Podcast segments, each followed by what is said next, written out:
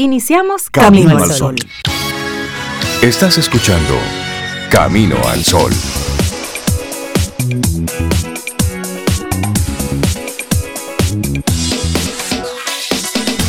Buenos días, Cintia Ortiz, Obeida Ramírez, a todos nuestros amigos Camino al Sol oyentes. Buenos días, sí, sí, sí, sí, sí, es de día. Póngase en esto temprano. Totalmente. Buenos días, Rey, Cintia, Laura, Sofía y nuestros amigos y amigas Camino al Sol oyentes. Aquí yo con un café deseándole un lindo, lindo día a cada uno y a cada uno. De verdad, en este miércoles. Qué lindo. Yo, incluida, ¿verdad? Yo también tengo Gracias, gracias. Yo también tengo mi café aquí. Y yo también tengo. salud. salud. salud con café. Salud con café. Eso. Que tengamos un lindo día y un bonito camino al sol. y eso para ti también, Camino al Sol oyente. Buenos días para ti. Que tengas un lindo día y un lindo camino al sol junto a nosotros también y ahí mismo te pregunto, ¿cómo anda, cómo andan los pensamientos? ¿En qué estás pensando hoy temprano en la mañana? ¿Qué está pasando por la loca de la casa? ¿Se está moviendo tu cerebro ya? Hoy queremos invitarte a que el movimiento comience en tu mente. Comienza a ejecutar cosas en tu mente, comienza a mover la vida, comienza a provocar cambios desde ese interés de que cosas diferentes sucedan. Pero todo pasa en la cabeza empieza todo ahí. Mira, hoy venía yo pensando en eso, Rey. Yo me propuse algo sencillo y lo he ido cumpliendo así como con disciplina que hasta yo estoy un poco sorprendida. Pero todo de verdad empieza en la mente. Yo me dije, mente, tú estás como en este tema un poco desorganizada, vamos, foco aquí, como dicen. Y mira, lo he ido cumpliendo así. ¿Y es, que la mente, de verdad, no es un cliché, la mente es maravillosa. Sí, sí, Porque es que cuando tú tienes ese comando ahí específico para lo que sea, tu mente se organiza para ayudarte a ver y a organizar eso que tú quieres para ti. Y el universo también. Yo eso, mira, lo creo firmemente. Y si estás disperso, quien está disperso no eres tú, es tu mente. Correcto. Y si estás enfocado, no eres tú, es tu mente. Recuerda que el cuerpo va a donde dice la mente. Ahí está. Entonces, por eso cuidemos nuestros pensamientos cuidemos qué tipo de cosas alimentamos, qué tipo de cosas estamos rumiando constantemente, a qué le estamos dedicando mucho tiempo, qué tipo de pensamientos son los más recurrentes en nuestro día a día. Eso es bueno prestarle atención, porque mm. en el momento en que menos lo, lo esperas, son esos pensamientos los que te asaltan son esos pensamientos los que, están ahí. que están ahí. Fluyendo, moviéndose, claro, salen. Nosotros somos emoción y mente. Así es. es así. Y así vamos. Y de acuerdo a lo que tú alimentes, bueno, pues ahí está tu... Cuando se habla de inteligencia emocional, es precisamente conectar una cosa con la otra. Conectar la mente ¿eh? con, esa, con esa emocionalidad. Porque si no, ocurren los exabruptos, ocurren precisamente esos arranques que nos hacen perder nos hacen perder mucho, porque construir una confianza, construir una relación sólida, eso cuesta un tiempo. Y cuando eso se, desbarata, se craquea, mira, es muy difícil recuperarlo. Es muy difícil. quedan ahí esas grietas. Claro, es que el movimiento comienza en tu mente. A eso queremos invitarte en el día de hoy en mi mente me estaba jugando algo desde anoche. Yo por esta computadora, ¿será que me estoy quedando a oscuras en mi cabeza y en mis ojos? Era el brillo de la computadora Ay, no eran los ojos. no eran los ojos. Era el brillo de la computadora.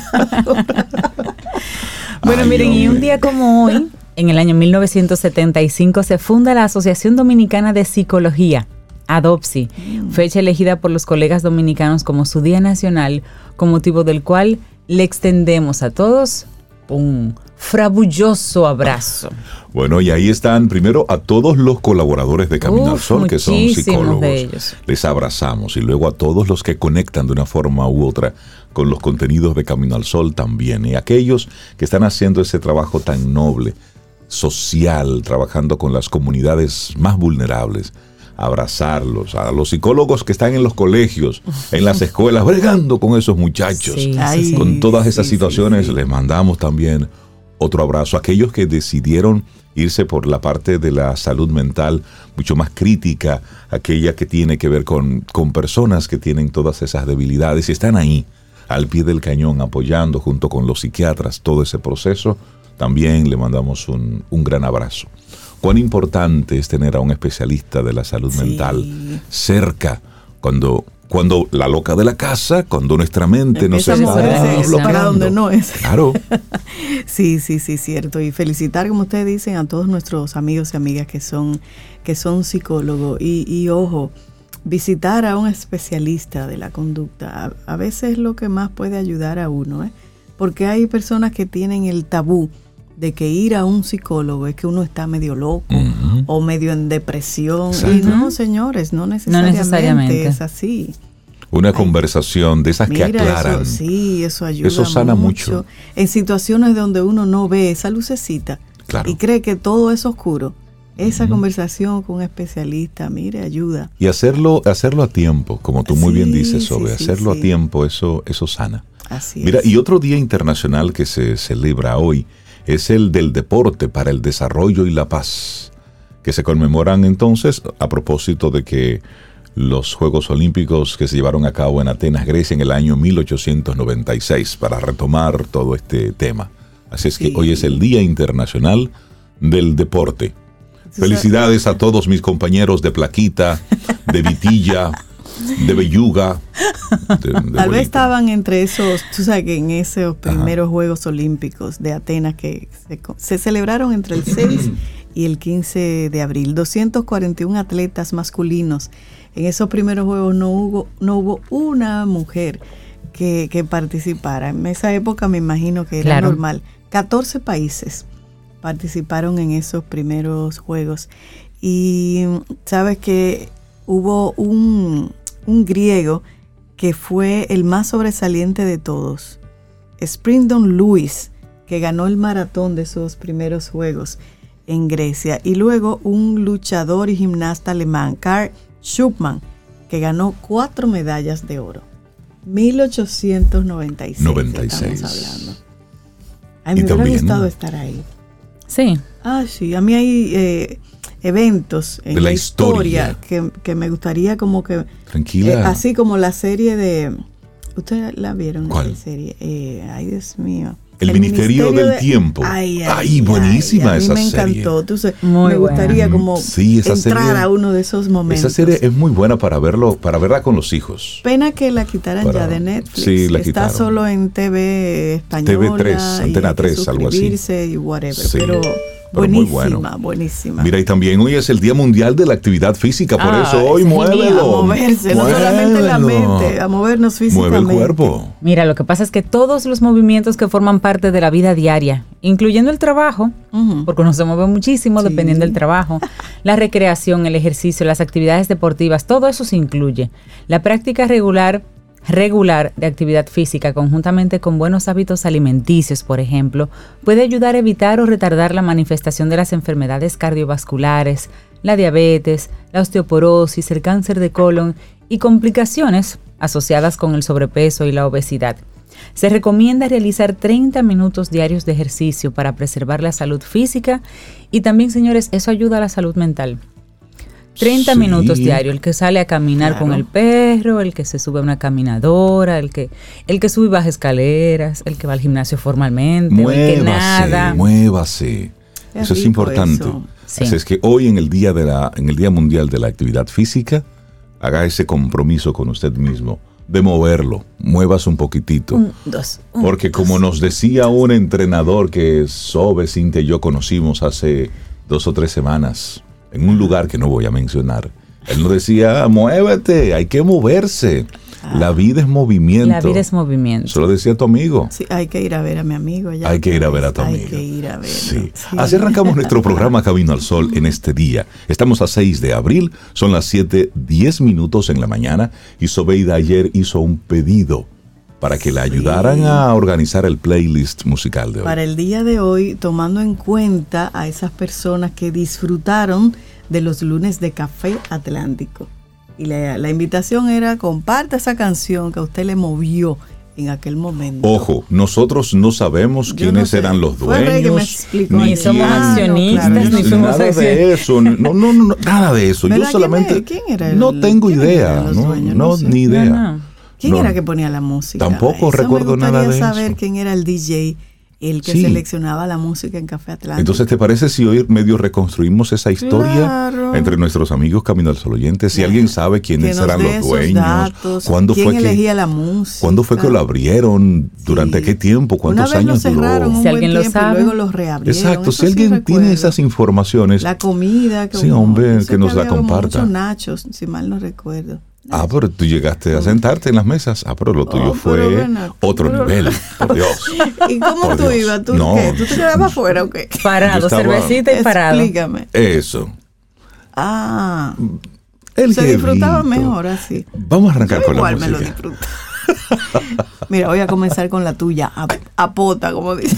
apota. Me gusta esa. De Rolling Stones. Ah. esa es la que te acuerda a. Sí, esa me, me, lleva a esa época. I can't get no satisfaction. Eso. Esa es. Sí, sí. A movernos. Lindo día. Laboratorio Patria Rivas presenta En Camino al Sol. La reflexión del día.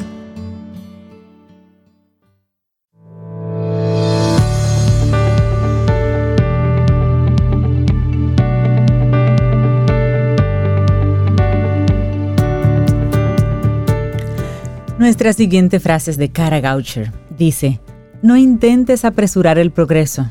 Recuerda, un paso adelante, por pequeño que sea, es un paso en la dirección correcta. Sigue creyendo. Nuestra reflexión para esta mañana.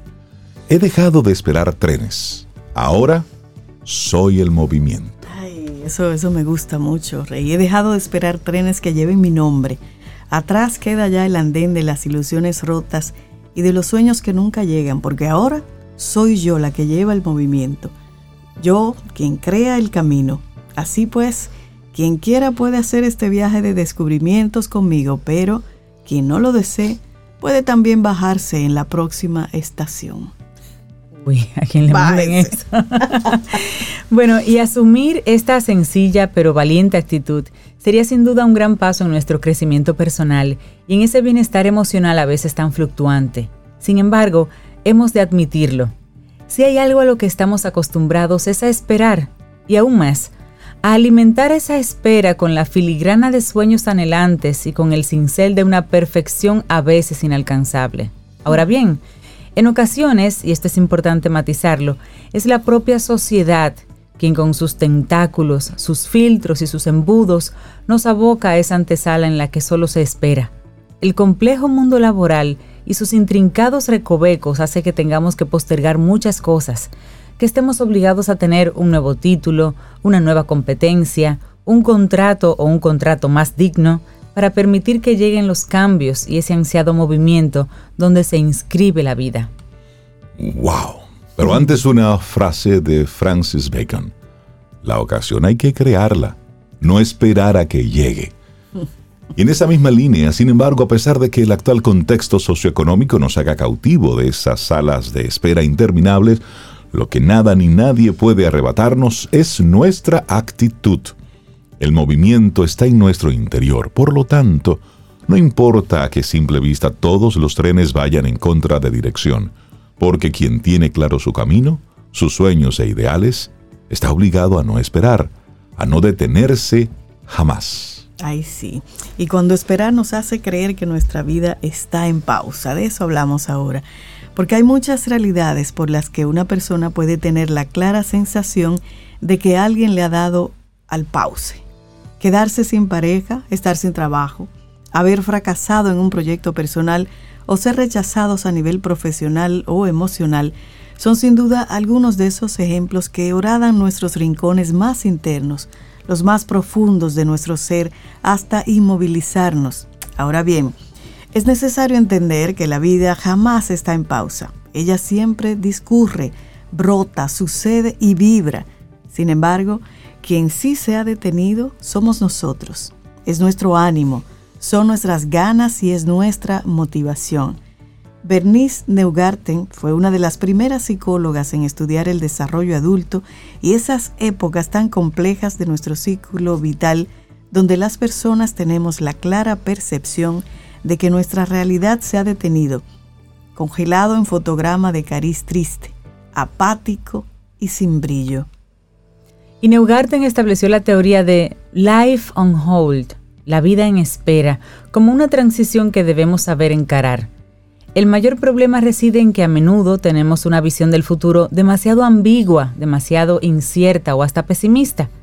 Pensamientos como mi tren ya ha pasado, no voy a encontrar la pareja ideal o está claro que no voy a encontrar un buen trabajo, perfila un estilo de pensamiento que estancará aún más esa etapa de espera, dificultando la propia transición hacia algo mejor. Pero, ¿cómo salir entonces, Rey, del andén de los sueños que nunca llega? bueno, Vivimos en el mundo del vuelva usted mañana, del ya te llamaré, del Hoy vamos, no fui, mañana vamos a juntarnos, vamos a juntarnos un día de esto. esto. Bueno, habitamos en las estaciones de las esperas eternas, preguntándonos si eso de la felicidad es un fraude o un premio que uno gana cuando reúne los suficientes puntos. Los trenes pasan, las oportunidades vienen y van, pero ninguna parece llevar nuestro nombre. ¿Cómo podemos entonces sobrevivir en medio de este escenario de incertezas, ahí entre comillas, donde la crisis por instantes no parecen tener fecha de caducidad? Así es. Bueno, y Albert Einstein decía, aprender de ayer, vivir para hoy, tener esperanza para el mañana. Lo importante es no parar de cuestionarnos las cosas. Y con esa frase vamos a compartir tres claves sencillas para aplicar ese movimiento en nuestras vidas. La primera es bien sencilla. Hay que tener claro nuestro objetivo, nuestro punto en el horizonte. Sin embargo, eso sí, es bueno que sea una meta clara y realista, acorde a nuestras posibilidades, pero sin desestimar nunca el propio potencial. El segundo aspecto que Bernice Neugarten nos dejó en sus teorías sobre las transiciones vitales es la necesidad de ensayar día a día nuestro futuro. No basta con soñarlo. Si yo ansío tener una buena pareja, me voy a preocupar primero en cuidarme yo como persona, en crecer, en ser lo que ansío hallar en los demás. Si deseo aspirar a tener un buen trabajo, entonces invertiré día a día en ese propósito, formándome profesional y mentalmente. Qué bueno, esa, actividad, ese movimiento. La tercera parte del plan también es interesante. Debemos sentirnos protagonistas activos, proactivos y creativos, que no es lo mismo. Es necesario dejar de sentirnos subordinados a algo o a alguien. Si la sociedad no me hace un hueco, tal vez deba ser yo quien esté obligado a crear ese hueco para mí. Tal vez deba innovar, deba ofrecer algo nuevo al mercado laboral que genere interés, ser yo el tren en movimiento en un entorno de quietud. Bueno, y para concluir, alguien dijo una vez que la vida no se trata solo de engañar a la muerte, sino de disfrutar nuestra existencia cada día, sin limitarnos solo a respirar y de dejar que las cosas sucedan sin más. Seamos la locomotora de nuestro propio crecimiento. Seamos seres activos, ilusionados, realistas, pero optimistas, poseedores de esa fuerza increíble capaz de dar al mundo cosas maravillosas y a su vez de generarnos la felicidad que de verdad merecemos. me encanta ese tema del día de hoy. Sí, sí, sí. He dejado de esperar trenes, ahora yo soy el movimiento. Escrito por Valeria Sabater y fue nuestra reflexión hoy en Camino al Sol. Laboratorio Patria Rivas presentó En Camino al Sol, la reflexión del día. ¿Quieres formar parte de la comunidad Camino al Sol por WhatsApp? 849-785-1110. Camino al Sol.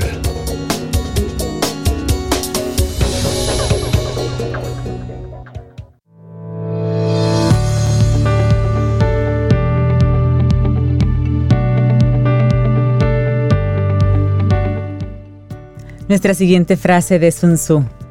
Se debe ponderar y deliberar antes de hacer un movimiento conquistará quien haya aprendido el arte de la desviación.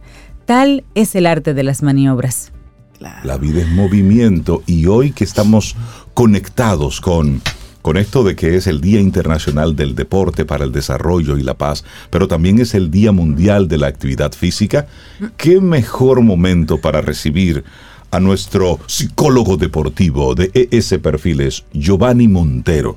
Giova, buen día, ¿cómo estás? Buen día, Rey. Buen día, Cintia. Hola, buenos días. Buenos días, ¿cómo estás? Todo bien. Qué bueno. gracias a Dios. Bueno, hoy estamos en tu día. Tú tienes que celebrar el día de hoy. Además es el día del psicólogo. También, También tú eres es el día del psicólogo. O sea, que el día es tuyo. es mío. Pero el este- día es tuyo en el día. oh, ya. Wow, Fallamos, no te eso está, re- eso está redondito para ti. Exactamente, exactamente. Bueno, y hoy estaremos día. hablando de la identidad atlética, pero antes, por supuesto, felicidades en tu día. Gracias. Eso. Gracias. Felicidades, sí. Bien. Identidad atlética. Rey, Rey, yo, Sobe. Claro, somos atletas, de alto consumo. Sí, de, Sí. de alto consumo. De alto consumo. Sí. ¿A sí. qué nos referimos con eso de identidad atlética? La identidad atlética no es más que la identificación que tiene el atleta con su disciplina, que conlleva, que conlleva eh, una disciplina, eh, valga la redundancia, una disciplina donde el atleta se, se enfoca en desarrollar esas habilidades. Entonces, eso es identidad atlética. Mm. Ahora bien, ¿a qué nos lleva la identidad atlética? Muchas, muchos padres eh, empujan a, a sus hijos a, a practicar una, eh, una actividad física, una disciplina, pero no necesariamente se crea una identidad atlética. Claro, porque el Estos padre son- muchas veces lo que él quiso haber Exacto, hecho y no pudo, y entonces quiere que lo haga el hijo. Y la te, y te llevo, y te recojo, y te Sí, empujo. Mira, eso- estás tarde para la práctica. Exactamente. Sí. Pero también utilizamos el deporte como manera de, de- de cohesión del comportamiento. Mm. Es decir, si haces tal cosa como una especie de premio y castigo. No, él, da, Es- él da mucha carpeta, ve, cánsalo, ponlo en fútbol Eh, para que se Exactamente. canse. O tiene un mal comportamiento, entonces no, hay que ponerlo a, a practicar karate para que Aprenda a controlar aprenda a impulsos. esas cosas. Ajá. ¿verdad? Sabemos que la actividad física es una reguladora de las emociones. ¿ok? Y incluso dentro de la, de la psicoterapia, eh, eh, en la parte de la emocionalidad, se recomienda hacer actividad física intensa para regular las emociones. Ok. ¿Ok? Entonces, posiblemente ese, esa, ese, eh, ese enlace entre regular las emociones, que la gente realmente libera, entonces lo estaríamos eh, posiblemente eh, confundiendo con que el deporte corrige el, el comportamiento. Exacto. Entonces, como padres, muchas veces nos alejamos, se lo dejamos al entrenador. Y el que- entrenador. Que resuelve ese lío. Exactamente. Y muchas veces nos encontramos con un entrenador que no está preparado, pero que tiene las habilidades o sabe del deporte, que lo que hace es mucho más daño. Claro. Entonces, esa identidad atlética, el, el atleta, el jugador, el deportista, no logra Conectar. conectar. Porque una identidad atlética es tener un objetivo claro, perseguir ese objetivo y hacer todo lo que sea necesario para desarrollar sus habilidades. Es decir, la identidad de de- de atlética es ese muchacho que, que- que duerme con la pelota de baloncesto, Sí, que está con que se pone los tenis de fútbol. Muchacho, que eso no es para usarse aquí. exactamente, exactamente. Eh, eh, yo he trabajado con atletas que le pregunto, ¿cuál es tu jugador favorito? No sé. ¿Qué tú quieres lograr con el deporte? No sé. No sé, no. ¿Y por qué tú no- estás no practicando esto? eso. No, porque entonces mi mamá o mi papá no quieren que yo esté en la casa, que sé yo qué, y todo eso. ¿Pero te gusta? Eh, Sí. Ya, ok. Sí. Ahí no hay nada que buscar. Eso. ¿Qué puede hacer que un, que un niño que esté con esa identidad atlética bien definida, que, se, que duerme con su guante de, de- de- de béisbol, que añora el momento de la práctica, que está claro, pero llega un momento en su vida, adolescencia, donde comienza y se produce una, una desconexión. Entonces, papá, mamá estaban medio claro, no, lo de él es la pelota. ¿Mm? Por ejemplo, conozco el caso de, de un joven que lo conocí es joven ahora, pero lo conocí en su etapa de, de niñez y preadolescencia, enfermo con la pelota. Es decir, él respiraba con el bate en la mano. Y él estaba decidido a dejar los estudios por la pelota. Y papá y mamá, no, no, no, hay que primero... Pero luego se dio simplemente una desconexión emocional. Y ya el niño, este ya joven aún, joven ahora, no puede ver ni siquiera un partido de béisbol. ¿Qué entiendes tú uh. que puede ser un causante de esa ruptura de la identidad atlética? Muchas de las investigaciones que se han enfocado en la deserción del atleta eh, ocurre desde los 11 a los 16 años. De 11 a, 16. años. Mm. Es donde el mayor porcentaje de los atletas dicen, no voy más. No voy más por situaciones, situaciones con el entrenador, situaciones de frustraciones, eh, situaciones de, que no alcanzo el nivel o la persona que estoy teniendo ahora es muy, okay. Eh, es muy incisiva. es muy dura. Dura, muy dura. Entonces, cuando sucede eso, la decepción del deporte eh, tiene un, pico. Tiene un pico. Entonces, aquellos que logran pasar el sedazo, de, esa edad y mantienen la identidad atlética, siguen trabajando. hasta hasta que se encuentran con, una pared donde saben que no pueden avanzar más y con dolor, entonces simplemente dejan. Sueltan. Sueltan. Sueltan. Pero se mantienen de una forma u otra. Conectados. Conectados, entrenando, conocen, conocen todo.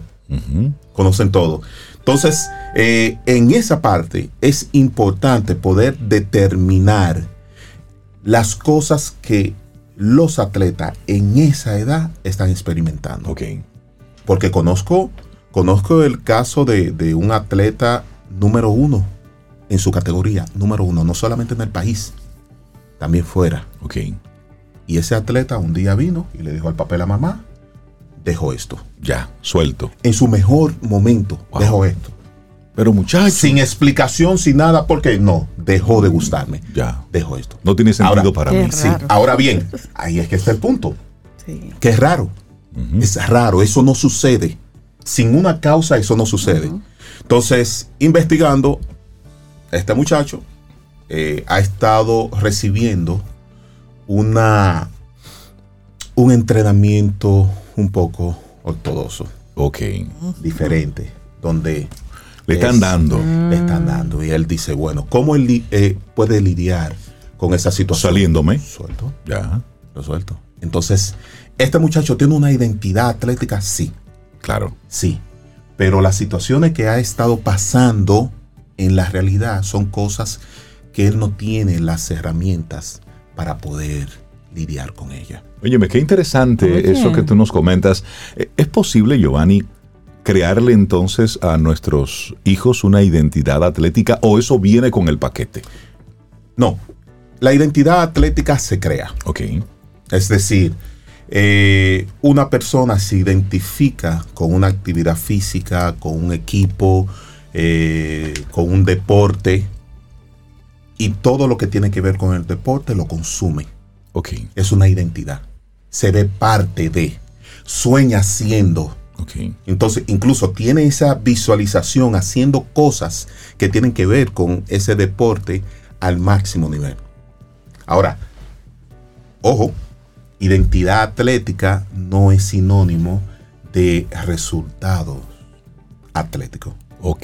Ah, hay otro elemento que tú pudieras hacer. Hace mucho sentido. Ah, claro. No ser tan bueno. Claro, exactamente. O tú pudieras tener una identidad atlética tipo fanático. Es decir, Entonces, conoces todo lo que pasa. Ahí es que viene el, fanatismo. Ahí es que viene, porque hace una identidad atlética que él mismo se, se, ve parte y es parte de. No hay peor, no hay peor cosa entonces que uno, que un papá fanático con un hijo practicando alguna disciplina. Eso tiene que ser terrible. Y sobre, todo y sobre todo si es de la misma disciplina. Exacto. lo que vos Sí, sí, sí, Que sabe más que el coach, que sabe más que el entrenador. Sí, Yo tuve un caso de, un padre que a los juegos él iba con su camarita, ponía su camarita, se sentaba en la grada, no decía nada. Grababa todo. Recogía su camarita, Vamos en el carro, no decía nada. No decía. Cuando llegaba a la casa le decía, venga a casa. Siéntate. Sin el niño bañarse. ahí mismo él le mira. Ve. No, así no. Ay, Eso, ¿qué, tú hiciste? no, tú una porquería. Mira a ver, si tú te pones esto, te saco. Yo literalmente. no, no, papá, mire, dejemos esto. Dejemos una persona, una persona que tenga es un paralelismo.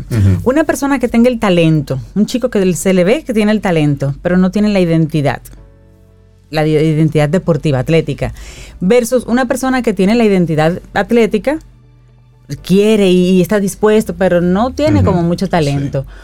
En términos de ustedes, por ejemplo, el coach, la persona que, ve el, el talento, digamos, para llevarlo al siguiente nivel, ¿cuál de las dos personas tiene más posibilidades? El que tiene la identidad atlética y no tiene tanto talento. El talento, aun cuando hay atletas que nacen con ese talento, el talento necesita desarrollarse.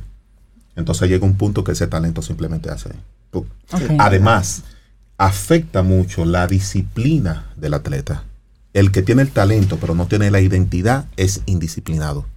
Ya. Te va a faltar a la práctica, no te va a hacer las cosas, siempre te va, te va, te va a llevar al límite de, la desobediencia y todo. Ahora, el que no tiene el, el suficiente talento, pero tiene la identidad atlética, tiene mayor probabilidad de llegar al máximo nivel y es el que se va a autorregular en algunas formas, va a decir, no, yo no me puedo acostar tarde porque mañana tengo práctica, no puedo tomar. No sabe que tiene que dar más que cualquier otro. Entonces, aquellos que tienen la, el talento y tienen la disciplina son los crack. Un Messi, un Messi, un David Ortiz, en este sentido, un Pedro Martínez, eh, y cualquier jugador que esté al máximo nivel, un Kobe Bryant. Entonces hay una, tiene que darse esa combinación. Después, nosotros, los simples mortales, tenemos es que darle. y, en esa misma línea, Joa, ¿cómo un papá puede identificar? Porque es una línea muy fina entre fanatismo e identidad atlética. Es decir, ¿Cómo yo puedo, qué señales puedo identificar en mi hijo que realmente él está conectado con el deporte, que, le gusta, que, está en ello, que lo practica, versus aquel que está solamente pendiente de los juegos, pendiente de las diferentes cosas, y creo yo como papá, ah, no, pero hay que ponerlo ahí, porque realmente eso es lo que a él le gustaría practicar. Sí, eh, si tiene que empujarlo todos los días para que vaya a practicar, no hay una identidad atlética. Ok si tiene que estar encima de él, buscándole el, uniforme, la media. que esto, que por aquí, no hay una identidad atlética. Es mejor ese muchacho que siga trabajando de forma eh, lúdica, eh, eh, practicando una actividad, perfecto bien, lo va a hacer perfectamente. Ok.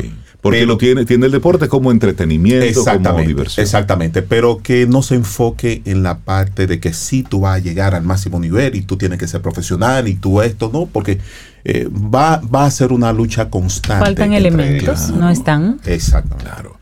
Oye, me interesante, la identidad atlética lo hemos compartido con Giovanni Montero, psicólogo deportivo de ES Perfiles. La gente que quiera conectar contigo, Giova. Bueno, a través del 809-750-0716, eh, en Instagram, arroba ese perfiles. Excelente. ¿Y viste qué día preparamos para ti?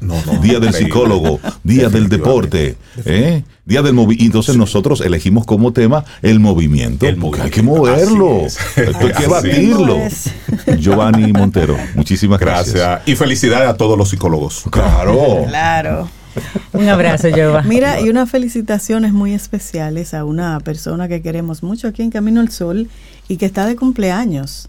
Ah, yo sé quién es. ¿Quién está de cumpleaños hoy? La magistrada. Ah, la magistrada está de cumpleaños hoy.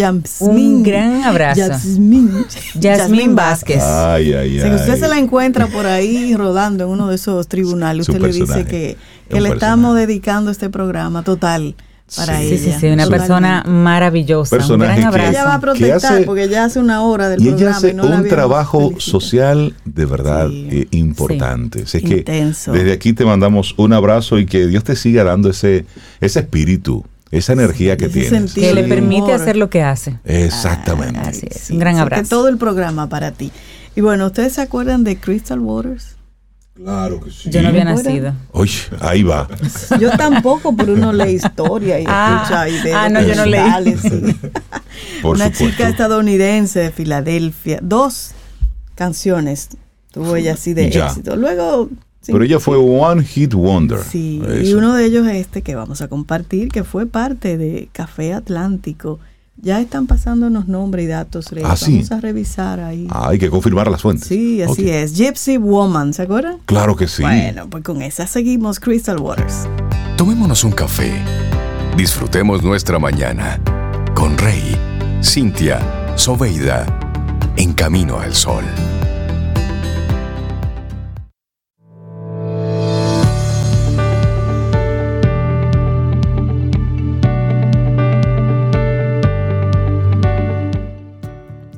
Dale un twist a tu mañana aprendiendo cosas nuevas en nuestro segmento Quien Pregunta Aprende con Escuela Sura, donde tocamos temas de actualidad, aportando al bienestar de ustedes, nuestros Camino al Sol oyentes.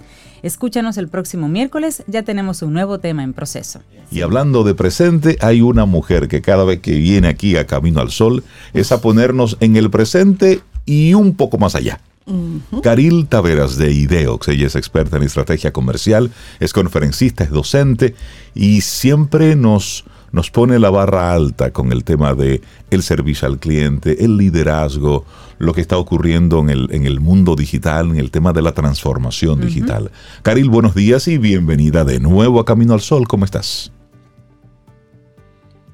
No te estamos te estamos escuchando. escuchando, Ahora sí. Dale, ahí ahí sí. sí te escuchamos. ¿ahora me escuchan? Sí, señora. Perfecto. Sí. Totalmente. Pues yo no sé si ustedes notaron que yo estaba aquí con cámara abierta, muerta de risa. Ah, te vi bailando yo estaba también. cantando, yo estaba bailando, la última canción del bloque anterior, y yo dije, uh, vamos a entrar con la cédula en el suelo a este bloque. Eso se cayó ayer, desde ayer eso está rodando. Sobeida, eso no se hace, Sobeida. ¿Por qué no? ¿Por qué no? Entonces pone a uno como en esa versión Café Atlántico. No, pero eso está bien. Eso está bien. Qué bueno, qué bueno es recordar, pero como bien dices, Rey, el pasado es un punto de partida, de referencia y realmente hay que abrazar lo que viene. Y hoy hemos querido traer este tema porque sorprendentemente todavía hay muchas personas que no saben eh, pues que interactuamos con robots todo el tiempo.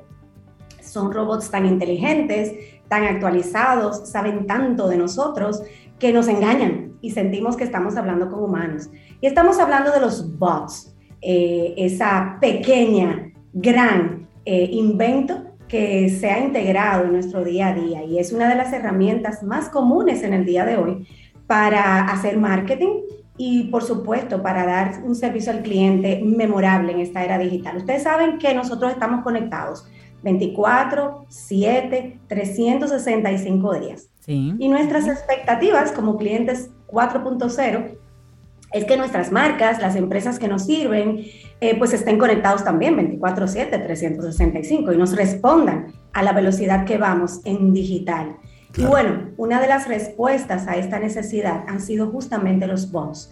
Eh, es, es inteligencia artificial integrada a los canales de comunicación en digital eh, y bueno, obviamente también telefónicos que conectan con digital, ¿verdad?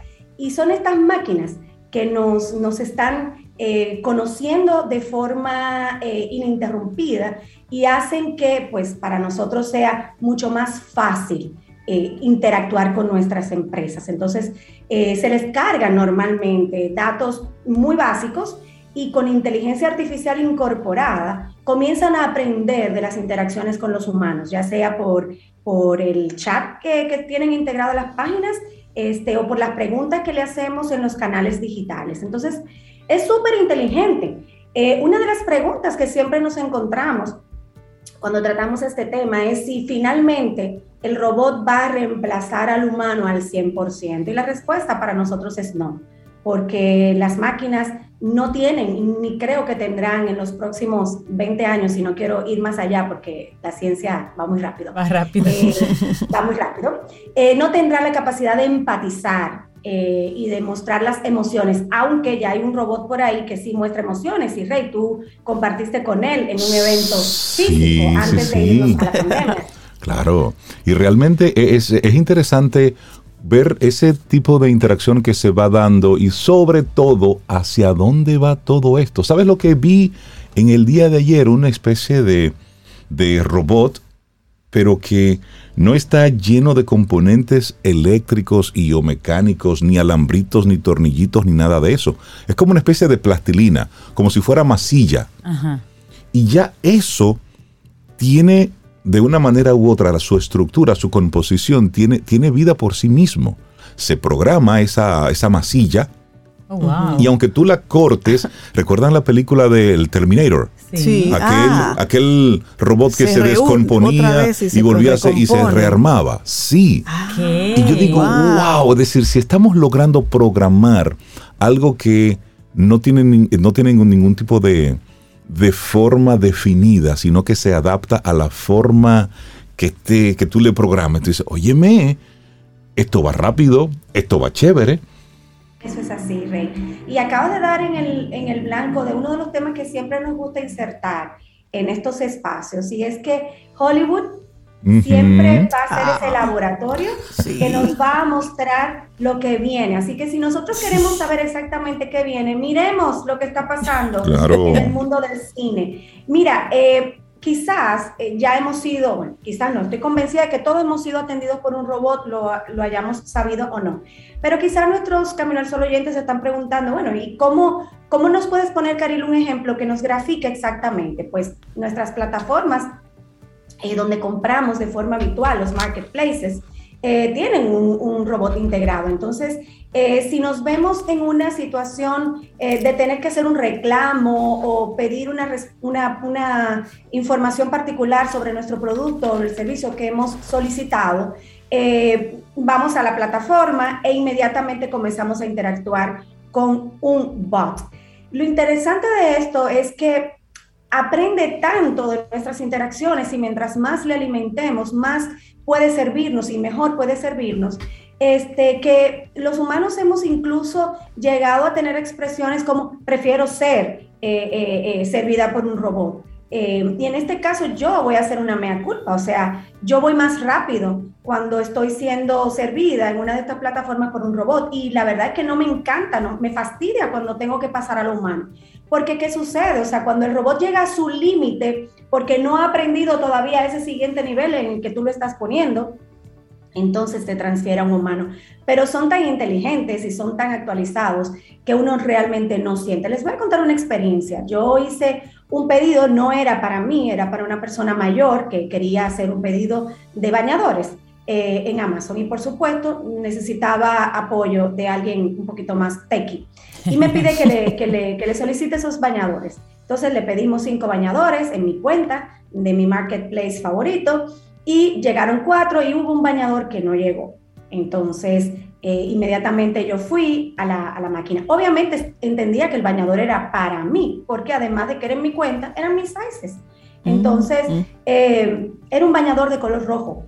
Y, y, el bot me decía, mira, tu bañador se agotó, después de decirme, estoy investigando qué pasó con tu bañador, va al, al, al, fabricante y me dice, tu bañador se agotó y no va a volver a, a, estar disponible. Pero inmediatamente me desplegó 15 bañadores que yo he pedido a lo largo de mi interacción con, con, con la plataforma y me dice, ¿cuál de estos quisieras pedir para buscártelo en el color rojo? Entonces ahí ¿Qué estamos viendo? Estamos viendo una experiencia de servicio elevada.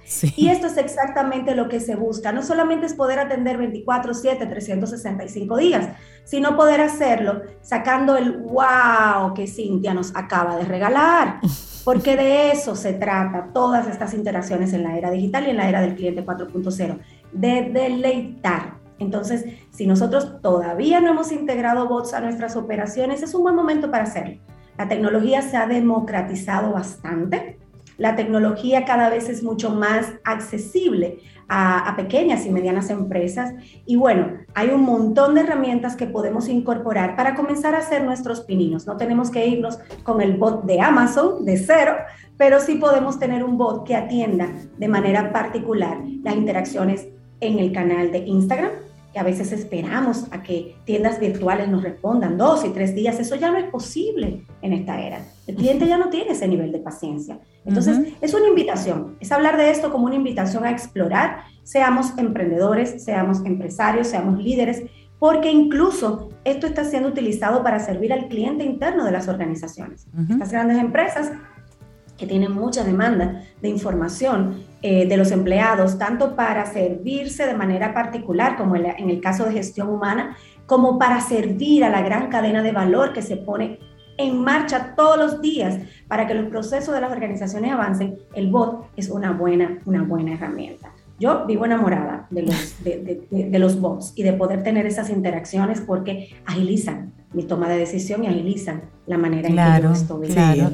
y manejan un volumen de preguntas y cuestionantes que a lo mejor son frecuentes, son las mismas, dejando que sea la persona física que maneje los casos que ya se pasan un poquito de lo que puede ser el, el, nivel del bot, digamos. Aparte de que funcionan sábado, domingo, 24, eh, a las 12 de la noche, a las 3 de la mañana. a veces cuando uno quiere hacer una interacción vía telefónica, oye, a veces el tiempo de espera que tú tienes que estar ahí es una pérdida de tiempo. Realmente. Pero lo que creo sí es que las empresas que implantan este tipo de sistemas deben estar claros que hay cosas que sí se pueden manejar desde un chatbot. Claro. Pero hay otras que no. Sí. Hay otras donde el cliente necesita por el tipo de servicio, por el precio, por el costo, por la garantía, por la naturaleza del mismo producto y o servicio, claro. tú necesitas un contacto humano. Entonces es incorporarlo, pero no olvidar que forma parte de la dinámica de ventas y de asistencia al cliente, que uno no sustituye al otro, sino que son elementos que vamos integrando para que aceleren el proceso, porque es cierto, es muy chévere tú comprar, por ejemplo, un, no sé, en Amazon, un libro, un, un servicio, una aplicación que tú no necesitas a un, a un humano en el medio. Claro. Pero es muy chévere cuando tú necesitas algún auxilio. un producto específico. Sí, para que te expliquen alguna característica en particular, para ver si A conecta con Un servicio muy artesanal, muy customizado. Exacto. Pero entonces luego tú dices, ah, no, pero es que eh, escriba y nosotros le devolveremos. Entonces la, la espera se hace Claro, claro. pero para la mayoría de las cosas, chatbox es, es, bueno, muy bueno. Lo que menciona Rey tiene que ver con la estrategia de servicio al cliente que se diseñe para la organización. Recordemos que lo estamos hablando desde la perspectiva de una gestión postventa.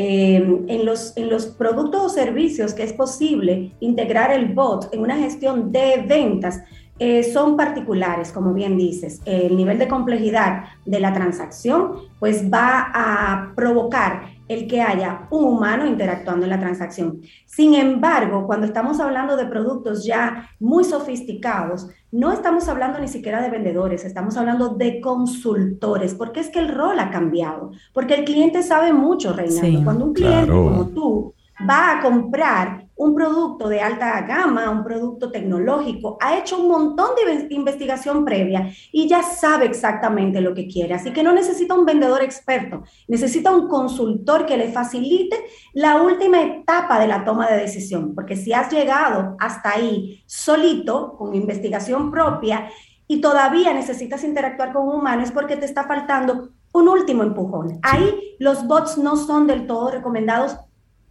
dependiendo del, del, sector. Sin embargo, ¿dónde un bot perfectamente puede participar en el proceso de ventas? Cuando estamos pidiendo una pizza. Nosotros e, entramos a un app, solicitamos una pizza e inmediatamente nos dicen, Caril, ¿en qué te puedo ayudar? Y bueno, yo quiero solicitar una pizza. ¿Y qué le ponemos? Y de forma gamificada, yo puedo comenzar a jugar que si extra pepperoni, que si le pongo un poquito de... Estamos interactuando con un bot. Ahí estamos en un proceso de compra pura y dura interactuando con un bot. Obviamente, si voy a comprar un producto sofisticado, eh, como estamos hablando de un equipo electrónico, y ya yo acceso a la parte donde, donde está eh, en mi etapa final del journeyman, de, de mi relación con esa marca, y necesito interactuar con un humano, las grandes empresas van a intentar, eh, y sobre todo las big tech, que termines la relación de compra con el, con el robot.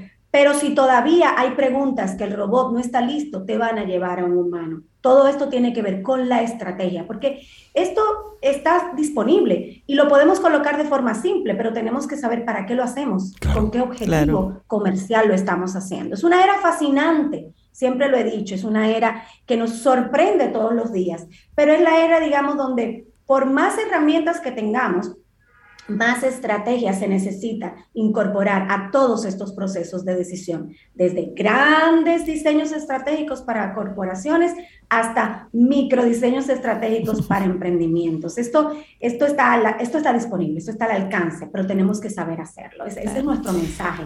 Con, en el día de hoy. Incluso, eh, Caril, eh, se está motivando a que se utilice a nivel educativo o sea, hay, hay pruebas de conocimiento que también se pueden ir haciendo con un bot. Sin embargo, tomar en cuenta que ellos no se las saben todas y hay que irle enseñando. Es el caso que nos comenta Carmen, una Camino al Sol oyente, que estaba en un entrenamiento, estaba en una prueba de conocimientos y la respuesta correcta era el 3 numeral, pero ella puso 3 en letra.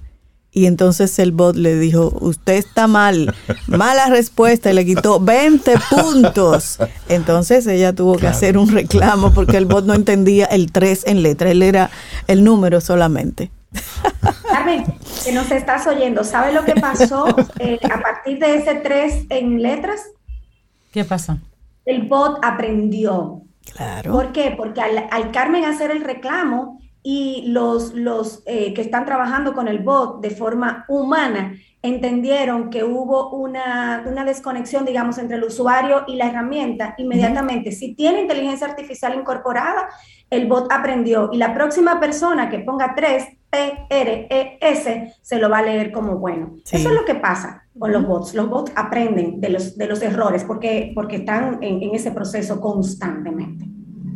Oye, interesante el momento que estamos viviendo. Sí. Porque si bien es cierto que como civilización hemos ido eh, perfeccionando la rueda, que por ahí es que vamos todavía, no es menos cierto que en los últimos años esto se ha acelerado de una forma impresionante. El mundo cambió en los últimos 10 años como no había cambiado en 100. Sí, sí, sí, Es decir, la forma de nosotros consumir, la forma de nosotros interactuar con las empresas. Los años de confinamiento ayudaron a acelerarlo un poquito Eso más. Eso sirvió como una especie de booster, si bien es cierto que ha afectado en la parte emocional, en la parte mental, a una parte importante de la población. No es menos cierto que en el mundo industrializado, en el mundo económico en el que vivimos, estos dos años de pandemia sirvieron como una especie de sprint, porque no había de otra.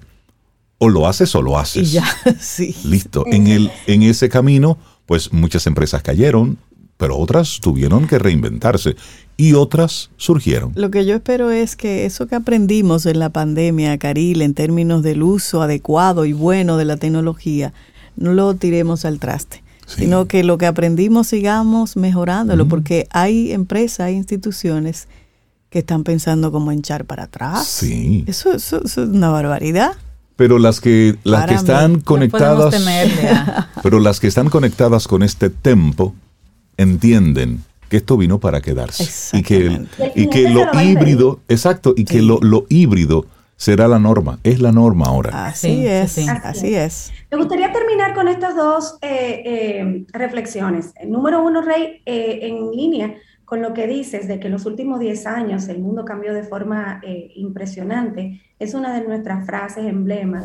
sin embargo, hace poco estuve leyendo en la noticia una persona que estuvo en un coma por 18 años y recientemente despertó. Y despertó eh, con todos sus sentidos eh, bien actualizados al día.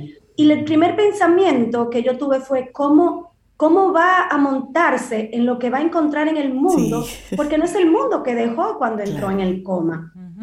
Y son de las cosas que a uno le llama reflexión en este tiempo. O sea, realmente el humano tendría la capacidad de aprender tan rápido como aprende la, inteligencia con inteligencia artificial un robot, bueno, eh, los amigos de Singularity University están haciendo cualquier cantidad de cosas, o sea que probablemente la respuesta es sí. Y por último, este, analizando sobre todo este tema de los chats y bueno, de los chatbots, y bueno, en el mes de abril en nuestra cuenta de, de, redes sociales, Instagram, eh, LinkedIn y demás, estamos hablando justamente del chatbot. Uno de, los, de las estadísticas que más nos llamó la atención eh, y la fuente es Facebook específicamente, o Meta, como ya se llama, es que el 53% de los usuarios afirmaron a través de una encuesta que sacó esta plataforma que tendrían muchas más probabilidades de comprar a una empresa al que le pueden contactar a través de una aplicación de chat, de un chatbot.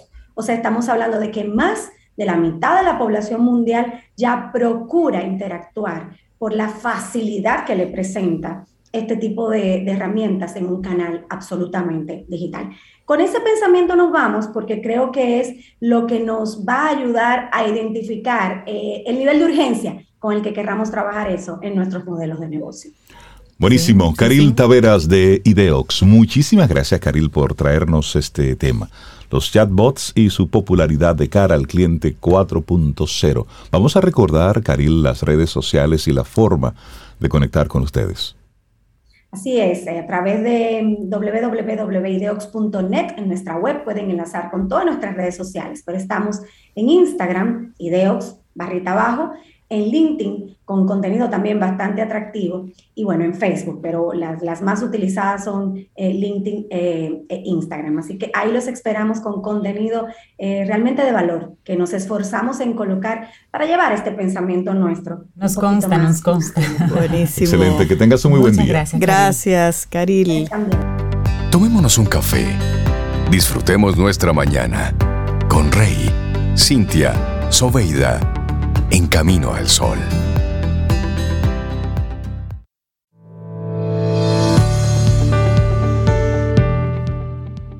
Y dice Marty Rubin, lo que sea que te haga moverte y salir de tu cabeza es bueno para ti. Y así seguimos nosotros avanzando en este camino al sol. Es miércoles, estamos a 6 de abril año 2022.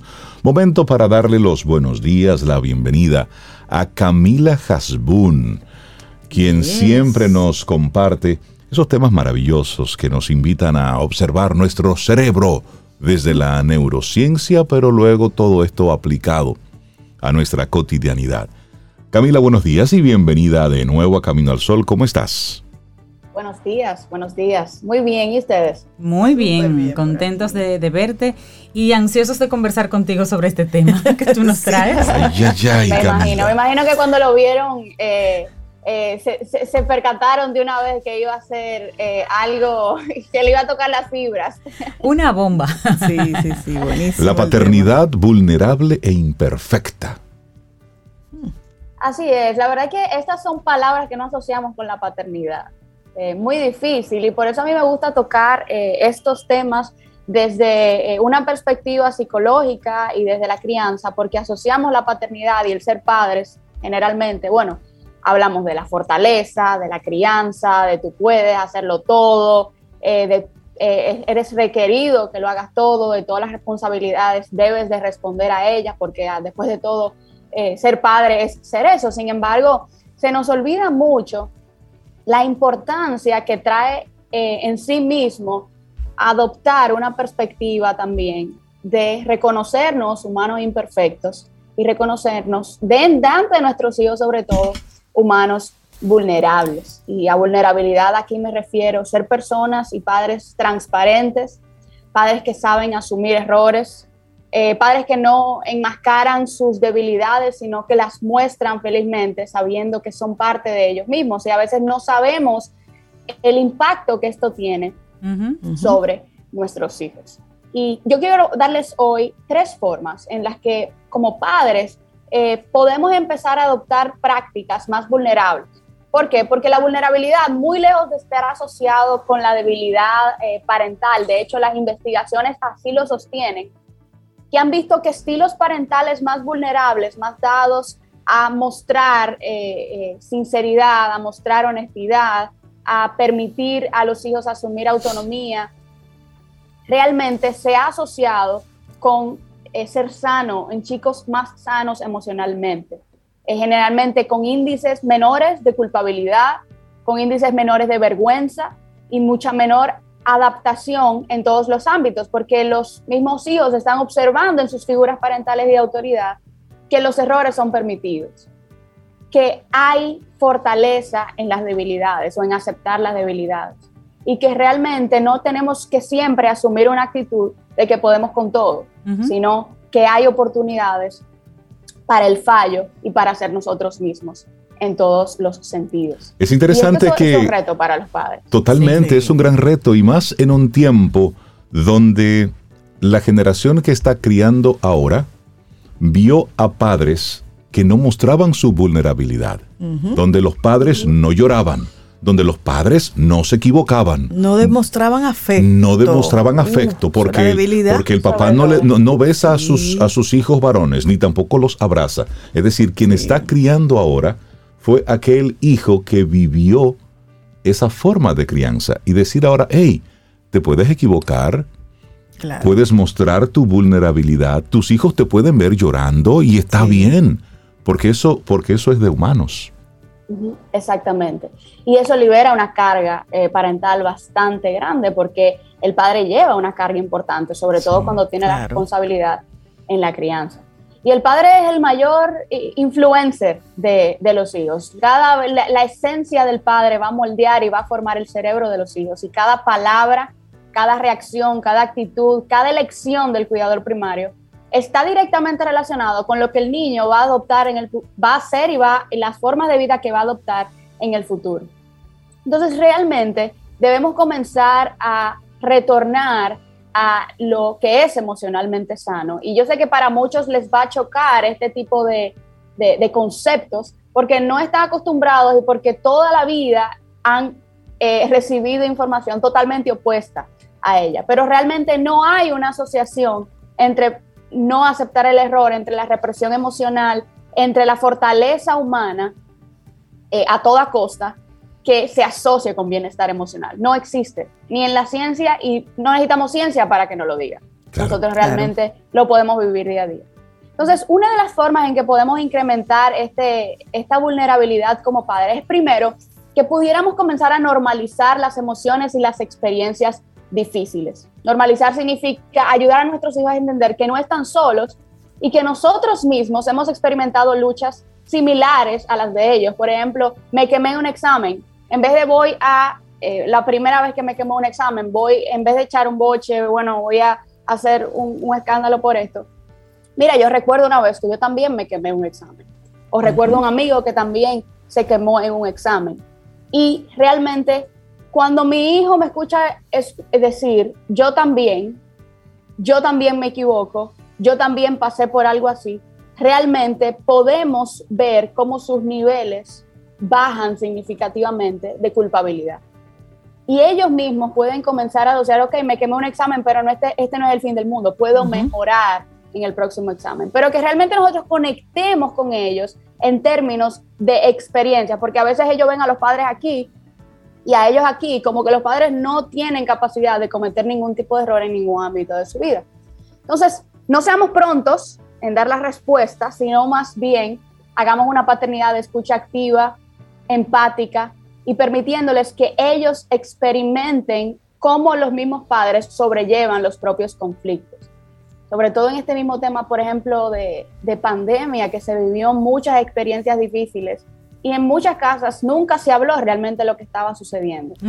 Pero en las casas donde se hablaba las cosas, donde se expresaba cuáles eran las luchas parentales con la información adecuada, pues había mucha más eh, unidad familiar y menor nivel de ansiedad frente a este evento de pandemia. Camila, una pregunta que puede surgir de, parte de algún camino al solo oyente pudiera ser si al padre mostrarse vulnerable, se estaría él mismo restando credibilidad y o autoridad frente a sus hijos para llamar la atención sobre algo. Sobre todo con acceso a un mundo en donde todo se presenta perfecto. Exactamente. Claro. Exacto. Eh, la verdad que asociamos muchas veces el ser, el ser vulnerable con la autoridad. Y la verdad que una autoridad puede ser totalmente vulnerable siempre y cuando mantenga los límites y mantenga la, la posición de autoridad. Yo puedo decir, mira, yo cometo este tipo de errores y como quiera, estás, estás castigado porque no debiste asumir la responsabilidad que tenías que asumir. Esta es la consecuencia, pero tienes que saber que puedes cometer errores y que puedes ser vulnerable en una situación similar. Entonces, realmente no se quita la autoridad en un padre, pero sí se quita la máscara de soy perfecto como figura de autoridad. Entonces, siempre mantener los límites, mantener las consecuencias y mantener la forma eh, y los y, bueno pues todas las acciones me gusta la propuesta. en ese sentido y que se y que se mantenga segundo punto Camila esa me gusta ya aprendimos. Entonces déjalos experimentar retos y adversidad a los mismos hijos. Queremos muchas veces que nuestros hijos desarrollen elevados niveles de resiliencia pero tenemos que dejar como padres que ellos cometan errores y lidien con sus propias decepciones. O sea, ellos también tienen una vida individual a la nuestra.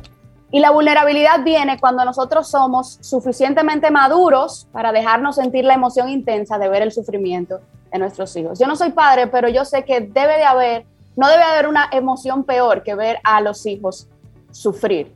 Sin embargo, tenemos que detenernos un minuto para dejar que ellos experimenten controlado y guiado por el padre el sufrimiento. ¿Para qué? Para que aprendan a lidiar con el conflicto.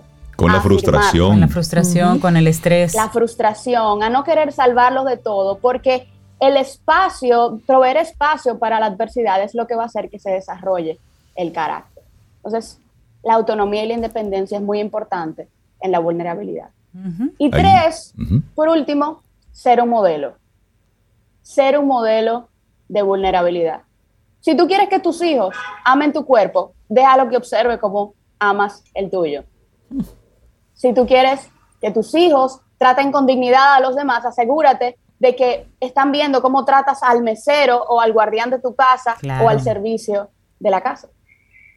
¿Cuándo fue la última vez que tus hijos te vieron hacer algo nuevo a pesar del temor o te vieron cometiendo un error y diciendo, mira, cometí un error?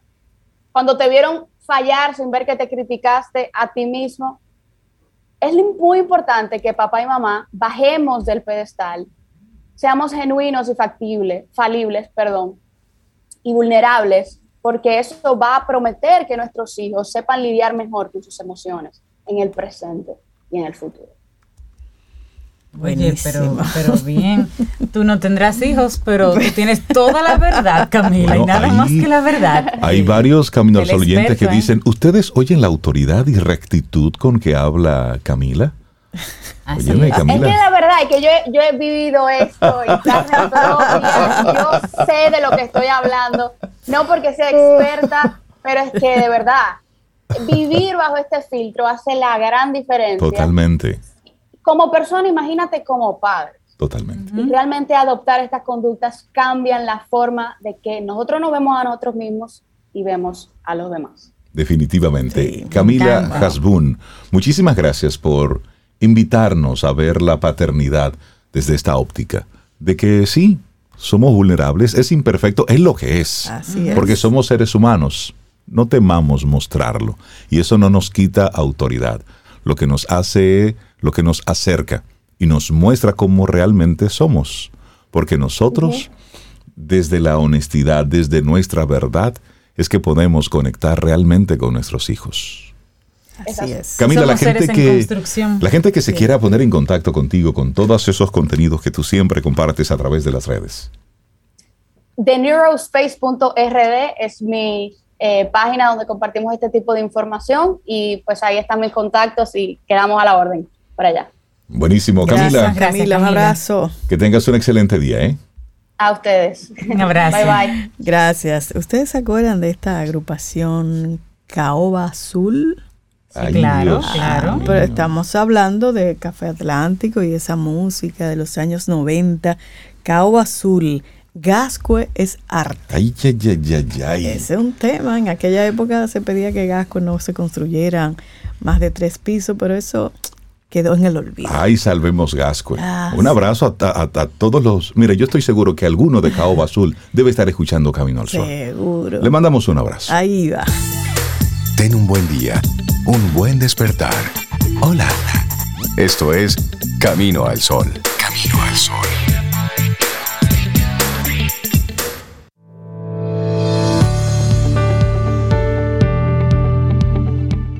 Y hoy estamos en movimiento y hablamos del movimiento y la siguiente frase es de Carol Welch y dice, el movimiento es una medicina para crear cambios en los estados físicos, emocionales y mentales de una persona.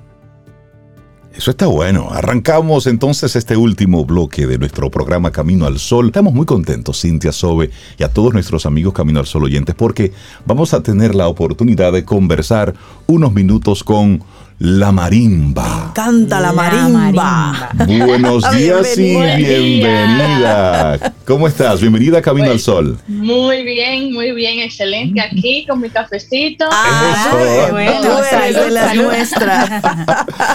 Hemos escuchado hablar mucho de la marimba, hemos escuchado tu música y queremos hacerte como la presentación formal ante la audiencia de Camino al Sol. Entonces nos gustaría saber quién es la marimba, por qué la marimba, de dónde surges.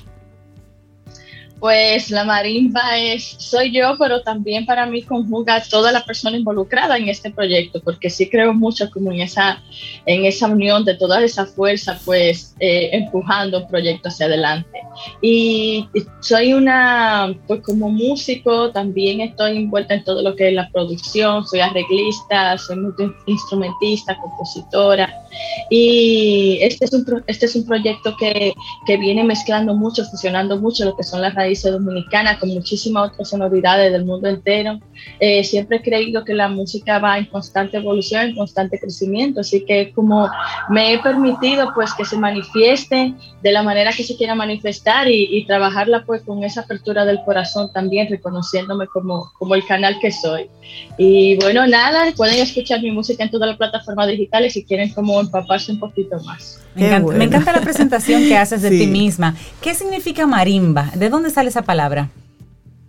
Creo que es una mezcla de mi nombre de nacimiento, que es Pariela, y la musicalidad de este instrumento, que es un instrumento tanto de percusión como melódico, de, porque realmente yo no me autobauticé con este nombre, sino que pues gente querida que me rodea un día me comenzó a llamar así a la hora de yo activar el proyecto y lanzar mi primer sencillo. Dije, definitivamente es la marimba. marimba, y como decía Rey, tu música conocida la compartimos aquí en Camino al Sol. Y hubo un evento muy importante hace par de semanas donde fuiste la artista dominicana que abrió a Coldplay con ese estadio full. Cuéntanos, ¿qué, te pareció? ¿Qué tal esa experiencia para ti? Increíble. Eh, esa experiencia también me vino a, a demostrar a yo misma, a mí misma, a través, de, a, través de ese escenario, que sí también estoy lista como para para esta próxima etapa que asume el proyecto, porque es el escenario más grande en el cual me he presentado, mas sin embargo me sentía totalmente confiada, segura, tranquila. Eh, esto, esto también se debe a que, bueno, pues hay un trabajo que se, se ha hecho por varios años ya, no es un proyecto nuevo, sino que está desde el 2017, desde el 2018 que lancé el primer sencillo y, y fue hermoso también ver la manera en que ellos trabajan, eh, todo, todo lo que es un espectáculo tan grande, pero también con esa conciencia, con ese amor, con ese eh, abrazo también a la naturaleza y, y, es, no, fue una experiencia increíble. Yo la verdad que sentía como que era algo surreal, pero también con esa tranquilidad y esa seguridad y se hizo un show muy bonito, la verdad Qué que bueno. Nosotros no pudimos ir al, concierto de Coldplay, cosa de la cual nos estaremos arrepintiendo hasta el último día de nuestra existencia. las cosas. Pero, pero yo cuando preguntaba, ¿y quién abrió el concierto?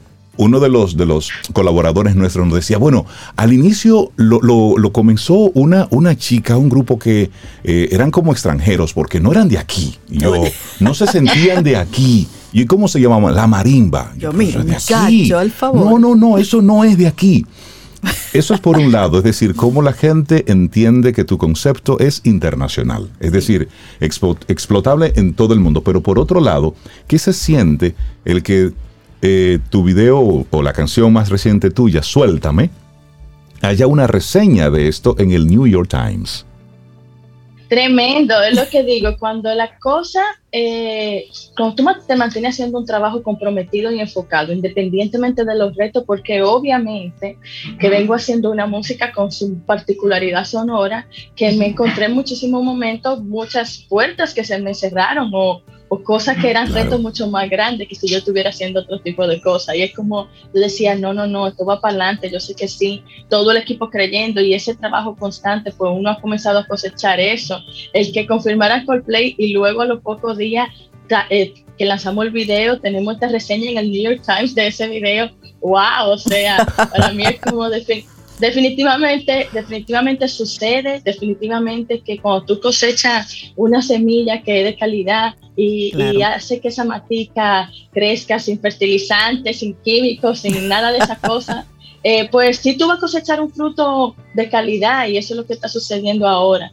Eh, y estamos todos, bueno, estoy yo y todo mi equipo así como un éxtasis y a la vez y a la vez como tan enfocado porque pues esto se puede quedar simplemente en, una, en un sonido del momento, pero estamos como aprovechándolo, trabajando muy duro, grabando ahora el disco, vamos a lanzar más videos. Ah, también quiero aprovechar el espacio para invitarlos a todos el 30 de abril en la Fortaleza Osama, que estaré a las 8 de la noche en el marco de la Feria del Libro. Ah, pero Será el primer estaremos.